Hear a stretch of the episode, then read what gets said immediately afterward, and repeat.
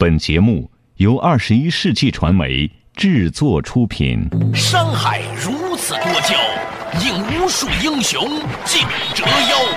数风流人物，还看我是梁冬。大家好，我是吴伯凡。两个男人孕育五年，梁冬、吴伯凡帮你坐着打通经济生活任督二脉，东吴相对论。好戏马上开场。坐着打通经济生活任督二脉，大家好，欢迎收听东吴相对论，我是梁东，对面的依然是二十一世纪商业评论发行人吴伯凡，老吴你好，大家好。最近呢，有两则婚姻的变化，很是引发了公众的讨论，啊，我们总是在尘埃差不多快落定的时候，过一段时间呢再来看这个事情。第一是普京啊，很难得啊，这么大的一个大国领袖公开宣布啊，他已经结束了他的上一段的婚姻。嗯，这个事情以前很少听说的，你很少听到某一个大国的领袖在他任职之内啊离婚这件事情的。嗯，第二个呢，就是默多克，嗯，也提出离婚。最近的新的版本说的是呢，在邓文迪知道这个事情之前，他是自己突然宣布的，邓文迪都不知道就被宣布。嗯，邓文迪接到这个通知的时候，感到非常的震惊啊。嗯，其实我们跟大家知道的社员都差不多，不都是看微博嘛，是吧？你知道的我们也知道，我知道你也知道。嗯，所以呢，我们没有什么内部消息给大家八卦。但是我那天呢，我在微博上发了一个，就是说连普京都离婚了，这到底说明了什么呢？哇，后面各种评论倒很有意思。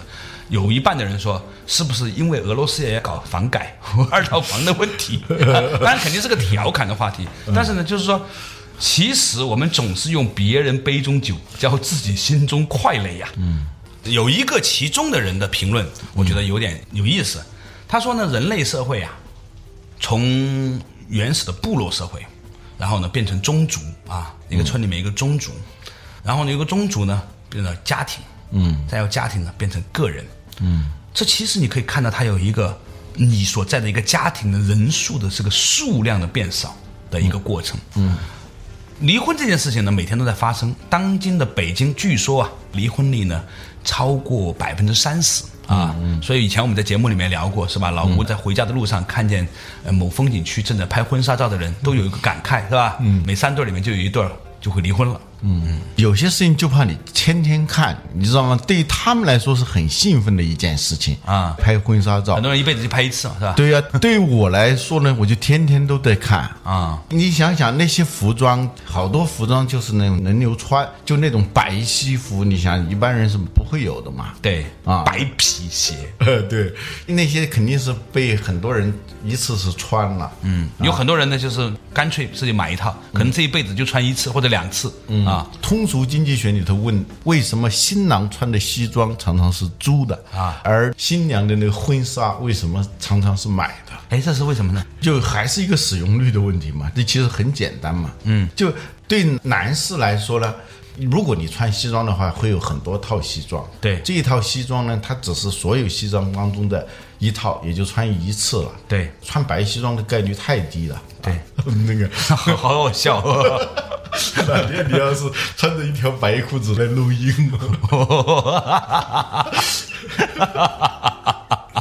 白皮鞋、白袜子，哇，真是好好笑。但那个女士呢，她那个婚纱其实也不能老穿嘛，是吧？一辈子其实也只穿一次，但是呢，对她来说是一个珍贵的。一生的记忆，很多女人结婚就是为了拍婚纱而已。对，她因为平常没有机会穿正装，她是一个梦想啊。小的时候被童话故事洗脑。对对，她穿上白色的婚纱是一个梦想。这个东西可以存储，尽管使用频率极低，而且每个女士都希望自己一辈子只穿一次婚纱。除了邓文迪，我估计是不止哈。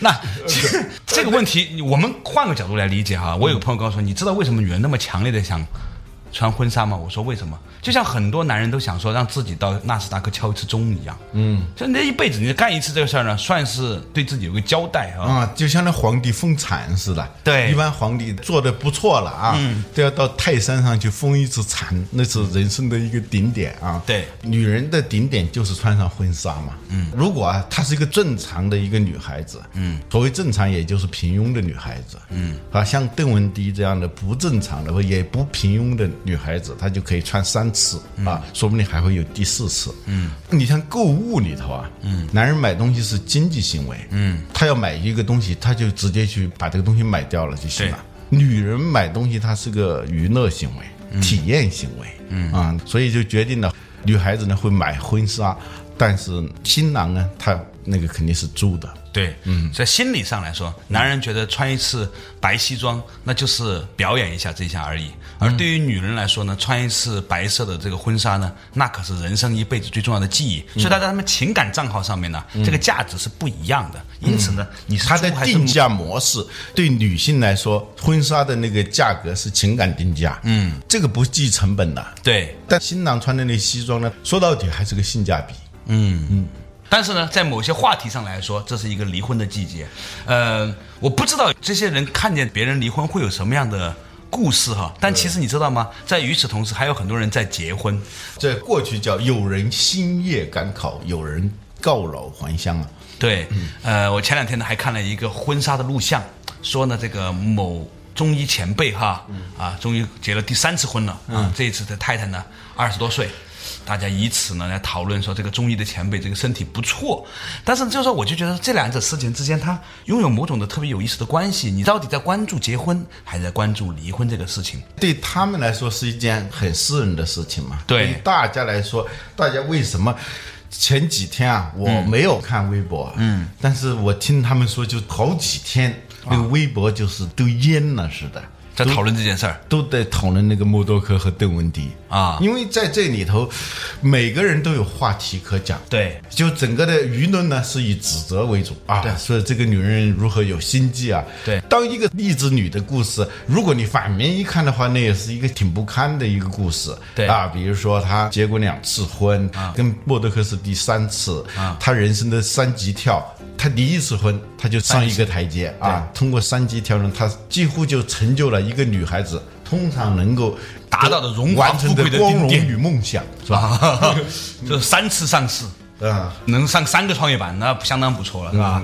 甚至上了主板去了，是吧？对，它几能融资啊？你啊想想、a 能融资，B 能融资，C 能融资。哎，听说那个融资一般是四能。嗯，所以如果这样的话，你老是以融资的态度结婚的话，差不多要有四次啊，习惯性离婚，习惯性结婚。对，表面上看呢，有人在批评，但是呢，我们也看到另外一部分的声音是发自内心的觉得，哇，真不错。这以很多的女青年的微博、女中年的微博来的，嗯而且你跟里面看到的，它不是嘲笑，也不是愤怒，是真心的觉得真了不起。所以呢，我们作为一个客观中立的旁观者来看这个事情啊，我们必须要表达出既有人不认同，也有人是真心认同的这两种姿态。好了，稍事休息，继续回来，坐着打通经济生活，任督二脉，东吴相对论。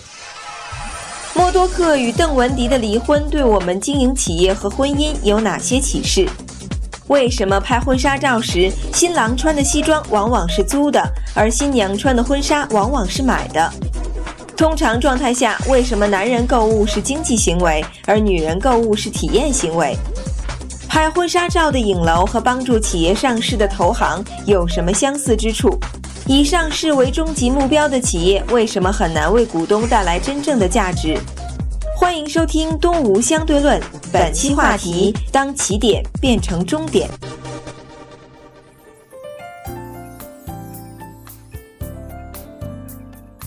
坐着打通经济生活，任督二脉，东吴相对论。我是梁东，对面的依然是二十一世纪商业评论发现人吴不凡老吴，你好。大家好，啊，我们今天呢虽然是一个政治经济生活文化的节目，但是呢偶尔呢可以从一些看似八卦的事情里面，还可以解读很多事情的。比如说最近的这个很著名的默多克离婚的事件，哈，有另外一种版本，就把这个故事呢变成了另外一个爱情故事。嗯，说呢有人推算呢，如果邓文迪没有离婚的话，他只是以后。拿遗产的话，他可能远不如这一次拿的多。也许呢，是基于爱情呢，默多克呢是用离婚的这种苦肉计的方法呢，让他可以拿到更多的财产。那如果真的这个故事这样的话，那就是一个伟大的爱情故事了。因为是这样的，据说是他的前妻啊离婚的时候，有一个条件，就如果邓文迪将来跟默多克离婚的话是拿不到一分钱的，除非他有孩子。对，那个时候呢，那个默多克身体已经很不好了，得了癌症，对。啊甚至是用的是冷冻，冷冻蝌蚪啊，对，用那种方式，哎，生了是两个孩子吧？对。啊、有人认为这是窦文迪经营的一个事业嘛，嗯，每一步他的战略规划呀，他的执行力啊都是很强的，嗯。啊，所以他今天到了这一步的话呢。即使他感到突然，但是他事先已经设定了那种像资本市场上 Plan A Plan B 哦，对就叫什么？方案 A 方案 B 啊。对对，各种什么毒丸计划什么的，由于我们也是旁观者，我们也不能够有太多的信息，所以呢，不能够光是简单的认同或者否定，因为毕竟啊，我认同的价值观就是这个世界每一个人都有权利按照他的方式去生活，这当事人都没说什么，我们能八卦什么呢？不但过我们很多人八卦，也就在说自己的事。对。假如我是邓文迪啊。假如我是默多克啊，都设身处地的在别人的故事里头流自己的泪啊。嗯，对，然后之前呢还有另外一个新闻说的呢，就是他们家的一个大概是家庭老师吧，嗯，对他们提出控诉嘛，嗯。啊，说呢他由于受伤就在家里面从楼梯上摔下来之后呢，被几千美金还是几千英镑给打发了这个事情，嗯，但是呢这个里面有个细节，说默多克是一个非常的温文尔雅的人，每一天结束工作的时候呢，跟他表示感谢啊，嗯。啊，那相对而言呢，邓文迪呢就比较严厉啊，这个事件呢其实传递出来的信息似乎是让人们觉得有某种的倾向性，不过。后来我们可以看到，就是他们是夫妇共同发表了一个声明，认为这个家庭教师的指责是没有依据的。嗯，所以你会发现说，一个所谓的豪门恩怨剧啊，嗯，成为了全世界人民的一个话题。它的背后无非还是两个东西，嗯，情感与利益。嗯，它这个豪门恩怨剧里头还加上了现在最流行的元素，就是中国元素。嗯，所以它当然在中国更引起反响了。你看现在好莱坞的大片，它一定要加一点中国元素的，因为这个市场是很大的嘛。对比如说二零一二，它有中国元素吧？对呃，《阿凡达》对，在张家界拍的是吧？嗯，在现在多多少少它要加点中国元素，有有一些中国的品牌植入进去是吧？对对突然拿个鸭脖子说：“哇，你你不能想象，有一天有一个金刚侠或者是蝙蝠侠 或者钢铁侠是吧？突然拿个鸭脖子出来说：哇，我们吃的是鸭脖子。”这类的事件，从另外一个角度我们来看哈，它其实我觉得它就有点像一个比喻，在我们眼中看来，世界都是个相互比喻的过程。它是不是也意味着一种东西，就像企业的这个退市一样，有结婚的就有离婚的，有上市的就有退市的。哎，我们不能说这是个离婚的季节，但是可以说这是个退市的季节。尤其对好多中国企业来说，据说新东方也也想退市嘛，是吧前？段时间就是那个 Focus Media 分众传媒嘛，也一直在讨论想要这个私有化啊，从美国市场上退市。嗯，甚至现在有一些我观察一些中国公司哈，在美国呢，它其实公司所持有的现金。都和这个公司的市值差不多了，对，那上市来上来干嘛呢？每个季度你还要去做投资者分析会，你还心惊肉跳的担心资本市场会怎么样？嗯，所以这个上市啊，跟结婚是很像的。嗯，首先本身上市的这种仪式感，使得你觉得你如果不上市的话，你很失败，你很失败，就跟一个你没结婚一样，没嫁出去是一样的，呃对你的人生没有完成啊，所以你必须完成了就完蛋了。呃，对呀、就是这样的，玩儿玩儿了啊现在中国有一些企业啊，它一个不好的倾向是以上市为目的。对就你做一家企业，你应该是为消费者创造价值，为股东创造价值嘛。他现在是以这个上市为目的啊，你会在某年某月某日发现那个上市公司有多少二十多个高管同时辞职，因为到那天解禁了。就他不辞职的话，不好意思卖股票是吧？对对，嗯，上市呢当然是以融资为目的了。对对，结婚呢，如果是就仅仅以嫁出去为目的的话，那人生就是有状态的喽。那当然你本来只是个起点，现在变成终点了。对你不知道下面该干什么了。嗯，就像有的人啊，从小是饿肚子，对缺钱，十五岁以前没穿过鞋啊，呃，这样一种状态，他拼命的去挣钱，挣到钱以后，他挥霍性的、掠夺性的、报复式的消费完以后，他非常痛苦。他找不到别的动力了。对因为刚开始的时候会有兴奋感的嘛。嗯，你把它当成是一个目标，然而你就实现了。当你实现的那一天，问题就来了。嗯，我前不久碰到一个企业家，他跟我说啊，他买了一辆车兰博基尼，嗯，开了一万多公里，嗯，就不想要了。就把它卖了，嗯，卖了。你你想他亏了多少钱？亏了一百三十万，嗯，他这样一算起来，差不多是一公里一千多块钱，就他从他的家到他上班的地方是十公里，啊，每天一万三千块钱，对，来回两万六千块钱花在路上，对 包飞机都可以了，我坐直升飞机上班都还可以了。坐火箭都差不多了。我说，既然你那么快就卖了啊，那你为什么要买？他说，在我特别缺钱的时候，嗯，发过一个愿，嗯，就有一天，等我有了钱，我要把世界上所有的名车都要买下来。嗯，他一辆一辆的一路买过来，所以当他的经济实力到了那一步的时候，他肯定要买这个兰博基尼。但是他买了以后发现不是那么回事儿，嗯，他开这个车去见朋友，嗯，那个别扭啊，嗯，那朋友们看他的那种眼光。这个眼光里头其实很不舒服，他自己他以为有羡慕，其实都不是羡慕，都是对。讨厌。你还有你开车去见领导，对，那也是问题啊。对你开个奥迪就是挺好，能办成事儿的。对，后来发现这辆车是他所有车里头最没用的车，嗯，所以他就要把它卖掉。当然了，这个企业家他做的很成功，就是因为他后来又找到了兴奋点，嗯。如果你的兴奋点仅仅是赚钱的话，最后一定成问题。如果你结婚是以嫁出去为目的，或者把一个姑娘娶过来为目的的话，这个婚姻本来是起点，你就可能变成终点。对，今天呢，我们的话题呢，就从结婚和上市引发到了一个关于结婚和上市的动机问题的讨论。如果你动机不对的话呢，可能后面的结果似乎已经注定。稍事休息，马上继续回来。坐着打算经济生活，任督二脉，东吴相对论。上市和结婚、退市和离婚各有什么相似之处？以上市为目的的企业和以结婚为目的的婚姻，为什么都会在达成愿望后失去继续前行的原动力？为什么说人生励志当高远，否则会很容易被抛在成功的半路上？拥有比较漫长的童年期的企业和生命体，为什么通常生命周期也会比较长？为什么说在很多时候经营企业和婚姻慢慢来会比较快？欢迎继续收听《东吴相对论》，本期话题：当起点变成终点。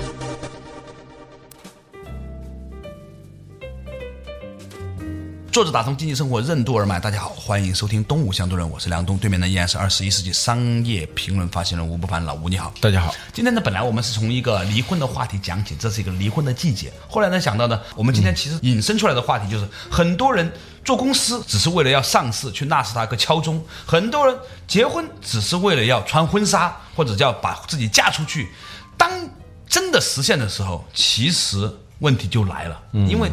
本来应该是一个起点的事情，他们把它当成一个终点来看了。嗯，那怎么办呢？是吧？就像我最近因为有机会呢，跟那个《非诚勿扰》的这些编导啊、制片人都成为好朋友嘛，他们有机会呢，大家一起讨论这个问题。就是有些人就在赌一口气，就一定要找个好男朋友，把自己嫁出去。嗯，这种心态其实很危险。嗯，那跟在纳斯达克上市是一回事嘛？对，是一回事儿。嗯，如果你只是想把自己嫁出去的话，那嫁完了之后呢？然后呢？然后呢？没有然后，and then，是吧？所以人生励志啊，当高远呐，否则的话呢，一不小心达成了之后呢，你会被抛在成功的半路上，不知道该怎么办了。嗯，那种成功是一个很有讽刺意味的成功，对，可能刚开始你不承认，对，到最后的时候，这样的人生还真应了那句话啊，人生是在痛苦和无聊之间来回摆动的钟摆，就先是痛苦。然后为了摆脱这个痛苦，那你就要做成某件事情，达成某个结果啊。但是，一旦达成结果呢，又变无聊了。无聊呢，又开始了，又往回，嗯，啊，就是痛苦，痛苦又这样来回摆动的钟摆。如果以这样的态度来经营自己的婚姻的话，那就有可能是习惯性离婚和习惯性结婚。呃，甚至是习惯性退市，做企业也是这样。嗯，所以动机是很重要的一件事情。什么东西推动了我们一直在做某一件事情呢？我曾经有机会去跟一些大的艺术家去聊天哈，嗯，他们跟我讲说，你知道为什么后来沉迷于这个艺术吗？是因为艺术的追求是无止境的啊。如果你人生目标很低，就是说我就是要买套房，或者我就是要把婚结了，我就把这个女孩子追到手，把她。娶回家，或者是我把这个男的追到手，我要嫁给他，或者甚至是不是这个男人，就是我要把自己嫁出去，让自己穿一次婚纱，嗯。仅仅是这种动机的时候呢，你很快你就会被抛离。但是呢，如果你的追求是一种很辽阔的、很伟大的这种追求的时候呢，其实你的事业会做得更大，你的人生的境界也会更开阔。嗯，这个故事就能讲得长久。对，要不然的话就完了。下面呢，下面没了。对。所以两个人如果决定要结婚的话呢，其实应该做一个功课，就是两个人好好讨论一下，你为什么要结婚？嗯，表面上看它是一个很简单的话题，嗯，其实你深入讨论下去呢，挺不是那么回事儿的。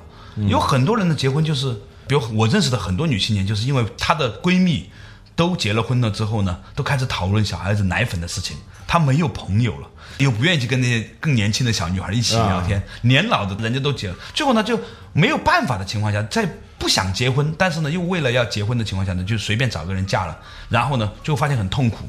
过了一两年之后，又迅速给离婚了。嗯，这个带来的伤害其实真的很大。嗯，好多年前呢，有一家公司上市以后，嗯，你知道他上市以后，他融来那钱，你知道用来干什么吗？干什么？他恨不得拿去存在银行里头去，他不知道拿那个钱去干什么。嗯，后来就去买国库券啊。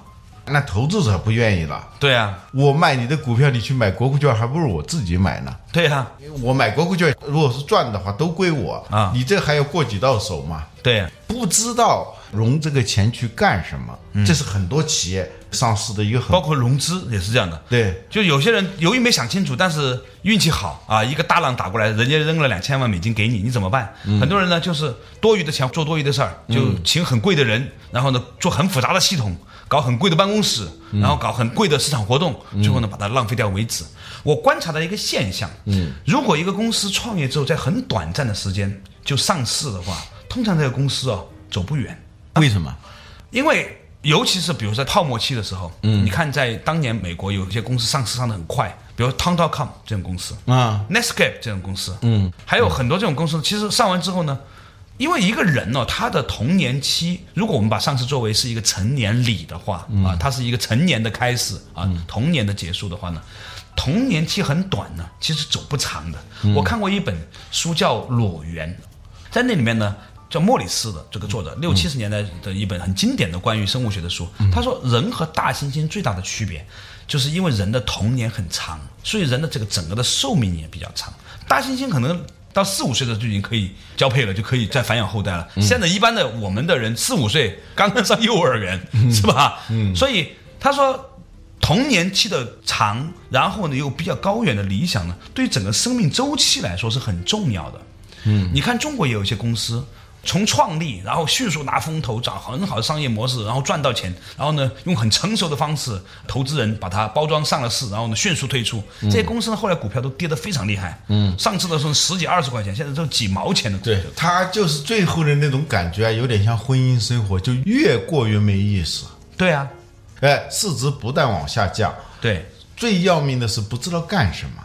对，嗯，所以我常常告诫我的一些朋友哈，说如果有一个男人追你，就是为了要结婚，或者一个女人结婚的目的就是为了嫁出去，这种婚姻很危险，嗯，因为他一达到之后，他马上他的所有的原动力会消失，嗯，他没有意识到恋爱是容易的，成家是困难的，是吧？啊。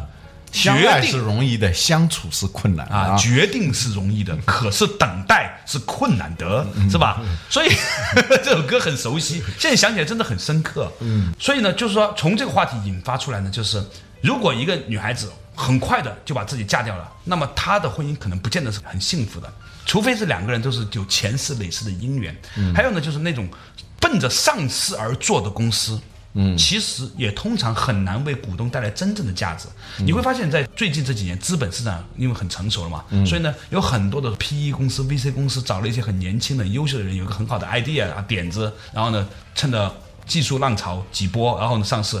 这种公司最后都是大股东套现走完走完了人之后呢，一堆小股东。就是死在沙滩上那种感觉。现在有些这种叫 Pro IPO 那种公司，就是你上市之前他进来，嗯，然后一上完市他就马上套现走人，马上就可以套现走人的这样的公司，你不用找他，他都会找上你嘛，嗯，因为他进来入一点股，然后放大多少倍，他就可以走嘛。嗯，他们是完全是以盈利为目的的嘛。嗯，这跟那个拍婚纱照也差不多的嘛。嗯，我给你化妆，我给你拍那种完美版。我跟你那个实现某种梦想，投行也是这样的嘛，嗯，就这样的中介机构，我们都把它称为中介机构嘛，在上市的时候啊，这种中介机构，他对你不用他感情。对呀、你对他来说就是个客户而已嘛，嗯。啊，而你呢，你自己如果是把对方当客户的话，那也比较麻烦，嗯。有个老板他说他公司要上市，我就一听我又有点儿不太感兴趣嘛，因为现在动不动就是上市，它是成功的标志嘛，嗯。我就随口问了一句，我说你上市以后干什么？他一下子就兴奋起来了。他就分析了现在的中国的这个行业的这个格局是什么？最大的公司实际上的市值并不大，这个市场有多大？如果我现在融到这笔钱了以后，我就可以拿它来或者去收购一些公司，嗯，收购一些我认为有潜质但是做的不好的公司，嗯，呃，假如我融到多少钱，多少用于干什么，多少用于干什么，他说的特别的清晰，特别的。兴奋，这个时候我就一下子改变对这家公司的想法了。原因是他知道上了市以后他要干什么，他绝对不会因为上了市以后就万事大吉。嗯所以呢，我们今天讨论的话题是从离婚开始聊起，讲到了上市，讲到了结婚，讲到了人们在做一件事情的动机。我们会发现说，如果你只是以把高潮，比如说上市或者结婚这种时间点作为你的目标的话，那么很可能这个事情呢就会变得非常短暂，它的所有的兴奋都会被消解，不长久啊。对，不管是经营婚姻还是经营一家企业，其实它都是古词里头说的那个“何处是归程，长亭更短亭”啊，亭啊。亭子，你知道那个本来的意思是什么？是在那个路上，嗯，修那么一个一个伞，呃，其实是个伞，是一个不移动的伞啊，供你歇息啊，供你避雨，供你呃画笔。对，它当然也算是一个里程碑了。啊。有的亭子长一点，长亭；有的亭子短一点，长亭更短亭。你经营一个企业，其实是这样一个过程，而不是说停下来就在那个地方了。那个地方亭子不是用来住的。嗯嗯，如果你的婚出发的，对以前有句话叫做“一切不以结婚为目的谈恋爱都是耍流氓”。今天呢，这句话应该进化出来：一切不以幸福未来生活为目的的结婚都是耍流氓。对，所以呢，我今天呢，我们讨论的话题呢，就给大家一个分享。如果你发现这个公司在创办的时候就是为了上市去的，很快的短期的时间就上市的话呢，这种股票千万不要碰，因为呢会死得很惨。如果你发现一个女孩子，她把自己包装的很好，迅速把自己嫁掉的，你也要保持某种的冷静，因为你要跟他去探讨，到底你结完婚之后要干什么。如果没有一个长期的对生活的展望、共同的频率的话呢，其实这样的婚姻在某种程度上来说也是充满风险的。在这个角度上，我觉得其实是完全相通的。还是那句话，稍微长一点点，慢慢来，还是会比较快。嗯，好，感谢大家收听今天的《动物相对论》，我们下一期同一时间再见。